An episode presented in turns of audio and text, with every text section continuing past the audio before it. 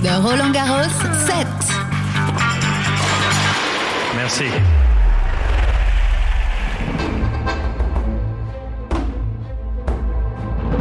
Ah, late September and early October in France. Summer dwindling and wilting into a trustingly chilly autumn. But what's the clay bridge that slides you between seasons? I'm Alexandra Lawton, and we're here at Roland Garros. The Roland Garros set. My name is Fabrice Santoro, and you're listening to Roland Garros set. A bonjour! Day four at uh, Roland Garros, and the forecast says that it's going to be the driest day for the next week. So naturally, I came prepared in a summer dress, hoping for the best. Um, but today, Stan the Man's going for round two, and uh, Lena Svitolina against Mexico's Renata Zarazúa. And Americans like John Isner and Serena Williams are also doing the Roland Garros shuffle. Today, I'm off to speak to a tennis champ and household name whose face is instantly recognizable and is to Roland Garros as John McEnroe is to line calls. So, very excited. Off we go. I have the absolute pleasure of uh, standing in front of Fabrice Santoro, who's nicknamed the Magician because he tricked and mystified uh, his opponents on the court. Hello! Hello, how are you? I'm very well, and you're looking very smiley today, day four, Roland Garros. We have a beautiful sun in Paris. That's why I'm very happy. No, I'm joking. No, well, look, we need that optimism because the British have that optimism. You've got a kind of British sense of how to deal with the weather, I feel. Yes, I play uh, Wimbledon uh, many times, so I know how to deal with uh, with this weather. I like the forecast to be a bit better. I like the blue sky to come back in Paris, but uh, unfortunately, it may not happen. Well, let's be honest, it is uh, nearing on October, so we can't wish for the impossible, but there we are. So you retired in 2009. 2009 was my last French Open, but then I played uh, I played three more, and I retired officially in 2010 at the Australian Open, 70 Grand Slam. Yes. Now, uh, you won the uh, uh, Roland Garros Junior title at 16 and 89, so you must have a lot of memories here. I was only two years old at 89. Uh, yes, I have a lot of uh, souvenir memories here in Roland Garros. You know, when I was 14 years old, I was living actually in the stadium as a, as a young boy, practicing every day. Really? Like Yannick Noah, Sophie Amiach?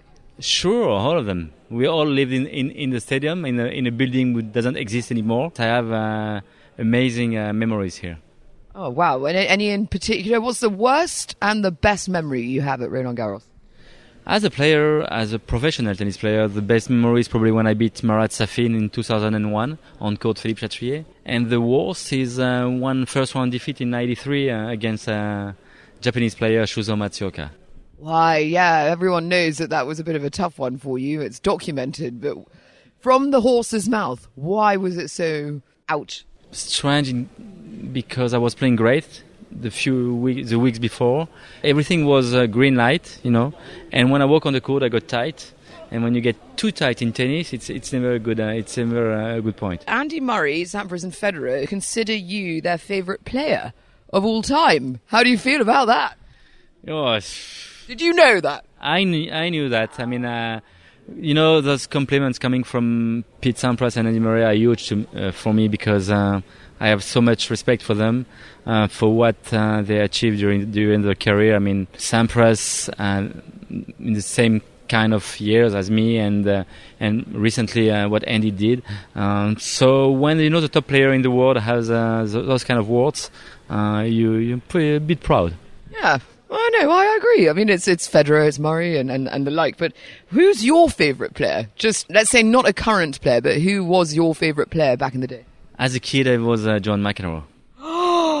Who commentates uh, over here? Does he know that you consider him to be the favourite player? Yes, because I played uh, recently. I played with John a couple of times in some exhibition, and um, I was actually I was very impressed the first time I saw him on the tour. I am used to see him on the on, on the tournaments, but uh, still have uh, the same respect for him. Right. So meeting your heroes, you can do it. Yeah, it's it's a good thing, no?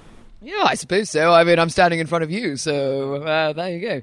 So you've stuck around at Roland Garros uh, as a tennis analyst, commentator, end of match announcer as well. Um, so Roland Garros really is and has been really your home, but so is Tahiti. My parents lived in Tahiti for eight years between 1965 and 1973, and I was born there in 1972. You had a bit of experience in Tahiti. Do you prefer the weather there to uh, France?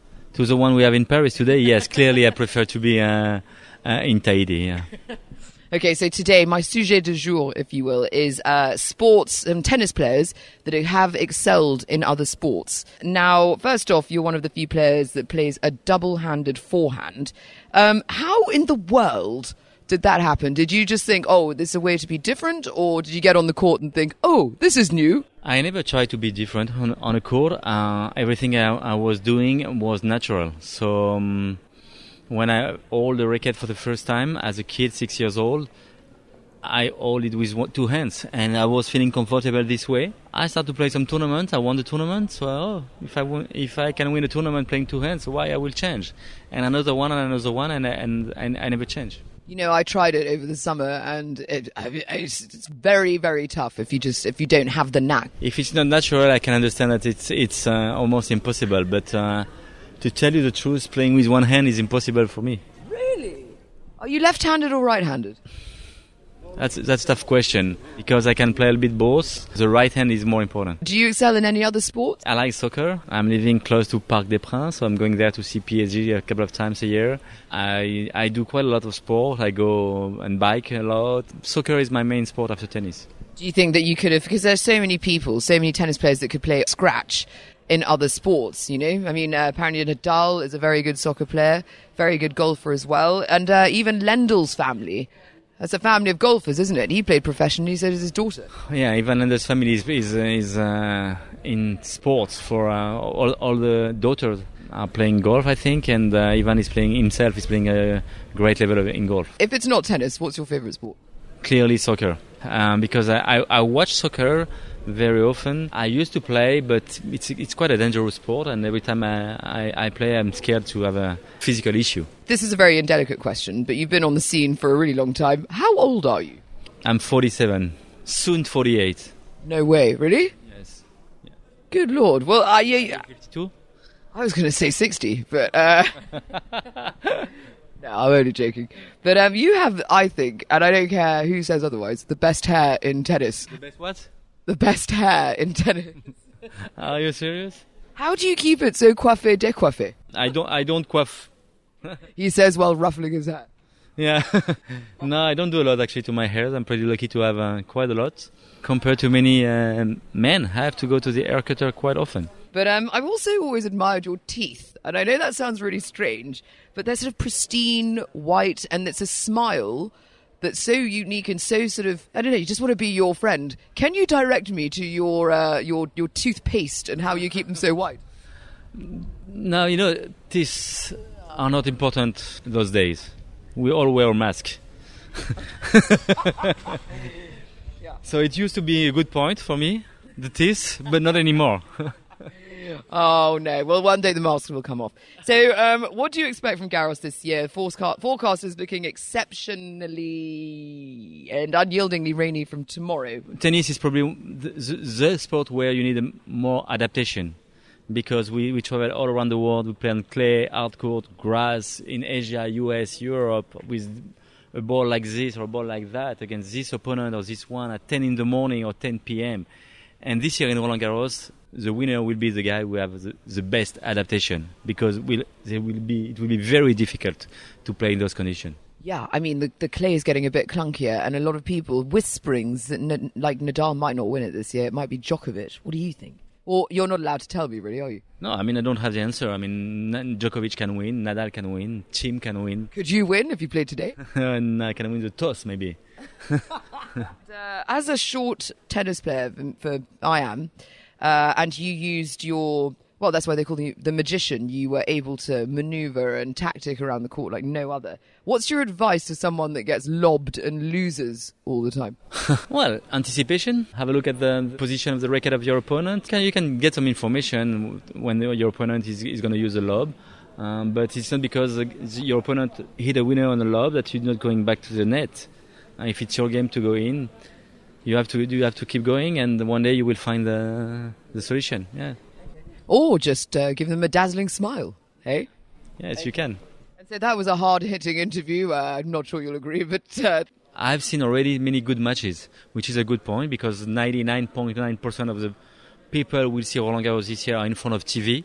And when you are at home on your sofa watching t- Roland Garros, you can see some great matches. So stay home and enjoy Roland Garros. Thank you so much, Fabrice. Thank you. What happened? In a shock event mid afternoon on what seemed to be an idle Wednesday, Serena Williams announced that she'd be withdrawing from competing at Roland Garros. In a press conference today, the tennis superstar said she didn't give her Achilles enough time to heal after the US Open and responded as to whether this may even be the end of her year. Yeah, I think I need um, four to six weeks of sitting and doing nothing, and at least two weeks of sh- just sitting down. And then from that, after that two weeks, I've been told that I need to start doing a little training. So I think um, I'm going to call it more than likely. I don't know. Uh, You know, doing the math on that, I don't know if I'll be able to play another tournament this year. Um, so I'm definitely going to take that first initial two weeks of just nothing and then start from the next two weeks. And then from that, I'll be doing, I'll get a little bit better, but it will give me a lot of time to, to fully recover for, um, the future. Just spotted two spectators, one of the 1,000 allowed in. We're just arriving at the moment. Yeah, who are you seeing? Um, we don't know yet. We're just hanging around and, and looking for the court we're going in. Okay. Well, you chose a good day for it because it's not raining. It's, it's actually quite nice. no? No, it's quite sunny. It's all right. So, Roland Garros, do you know uh, who Roland Garros was?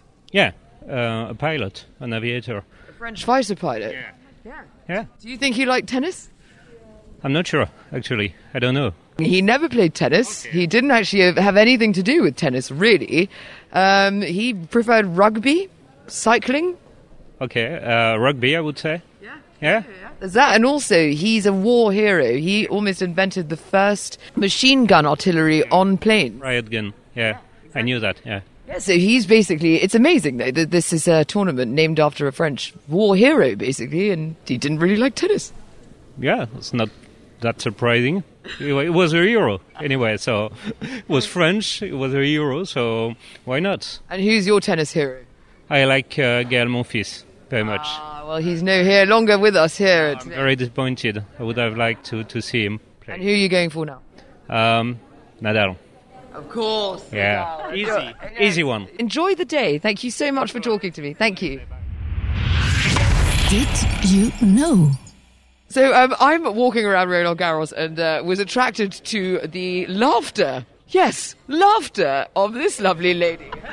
Hello, how are you? Oh well, I'm. I want to be where you are, laughing and, and joking around. Are you having a good time? Yes, of course. I mean, it starts off with some of the great desserts. We have some good food here and just enjoying a lot of the tennis. And what's your name? I am Alicia. You're Alicia, and what's your name? Adrian. Adrian. Guys, I want to give you a bit of tennis knowledge. Would you be? I probably need some. You probably need some. Okay. Uh, let's find out. Let's see how much I know. All right, Rafael Nadal. If he could play any other sport professionally, what do you think he plays? Mm, I could see him being like a point guard on a basketball team. I do. I would say soccer. Well, you're not wrong. Except uh, it's not just soccer. He actually chose to play tennis over a professional career in soccer, as well as being a very, very solid amateur golf player. Surprising? Not surprising, but surprising. No, you said point guard. That's like. I mean, he's I mean he's Spanish, so I thought maybe got some good point guards in Spain. Maybe he could have, you know, been a basketball player. Yeah, yeah. All right. Okay, I'll start with you for this next one. It's quite easy. 19 year old Jannik Sinner. He's not just a tennis player. What else do you think he's good at? Probably sounds like a German, so I'm gonna oh. say he's probably good at skiing. Skiing! Yes, you've got one point, Alicia. Oh, you got it right. Yeah, exactly. So you've got one all here. All right. So now I'm gonna come. I'm gonna. I'm gonna come to. You almost have to buzz at this one. All right. So Caroline Wozniacki, go. Who? Do, what do you think she did? What did she do? Oh, she was a uh, water polo. Uh huh. Um, I think that she probably did skiing too. Both of you are wrong. She was a top swimmer in Denmark and exchanged. Said swim. Yeah, well, you both got it wrong. Uh, for our- Swimming though. oh my god, you re- well, all right, point guard. Okay, That's like 1.5. I got a half point on that one. all right. I'm actually gonna I'm gonna subtract a point from you for that. Actually, so high flying. Uh, she exchanged swimming for a high flying tennis career. All right, now this one's it's it's the last one. Uh, so a lot a lot's riding on this, both of you. Gael Monfils. What about him? What else do you think he did? I am going to say basketball on this one. Basketball. I gotta go back. He looks like he can dunk for sure. Okay, you're not wrong. Basketball is one of them, but then he's got another one. Hey, if I had to pick, it would be either. I would say rugby. Skydiving. No, no. Uh, there was a very good um, sort of full-rounded point in the first one, but um, skydiving and rugby. Gael Monfils, wrong.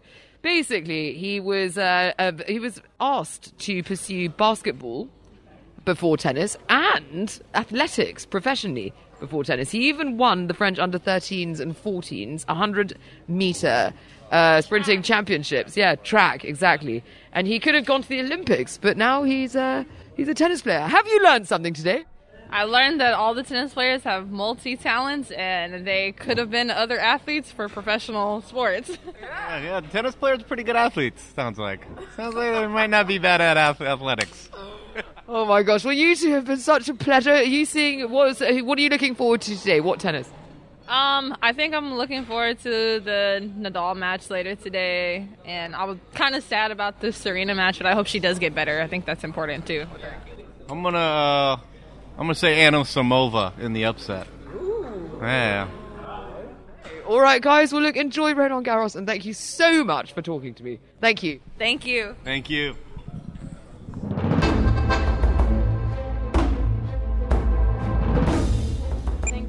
Thank you very much. Thank you much. Can you put a little bit of gel on your hands, please? Not a problem. okay. Thank you very much. Thanks. So, as you heard, that's it for today at Roland Garros. Day four, and things are rapidly moving forwards. It's anyone's guess as to what's going to happen next. Uh, tomorrow, we take on the women's tennis and have a giant of the game on the programme. Can't wait, and I hope you join us for the Roland Garros set. If you have any comments or stories that you'd like to share with us, please do get in contact at hashtag Roland Garros on Twitter, go to Facebook, or use our official Roland Garros mobile app, or just get in contact directly with me. That's at Alexandra Lawson. Toodaloo. The Roland Garros set.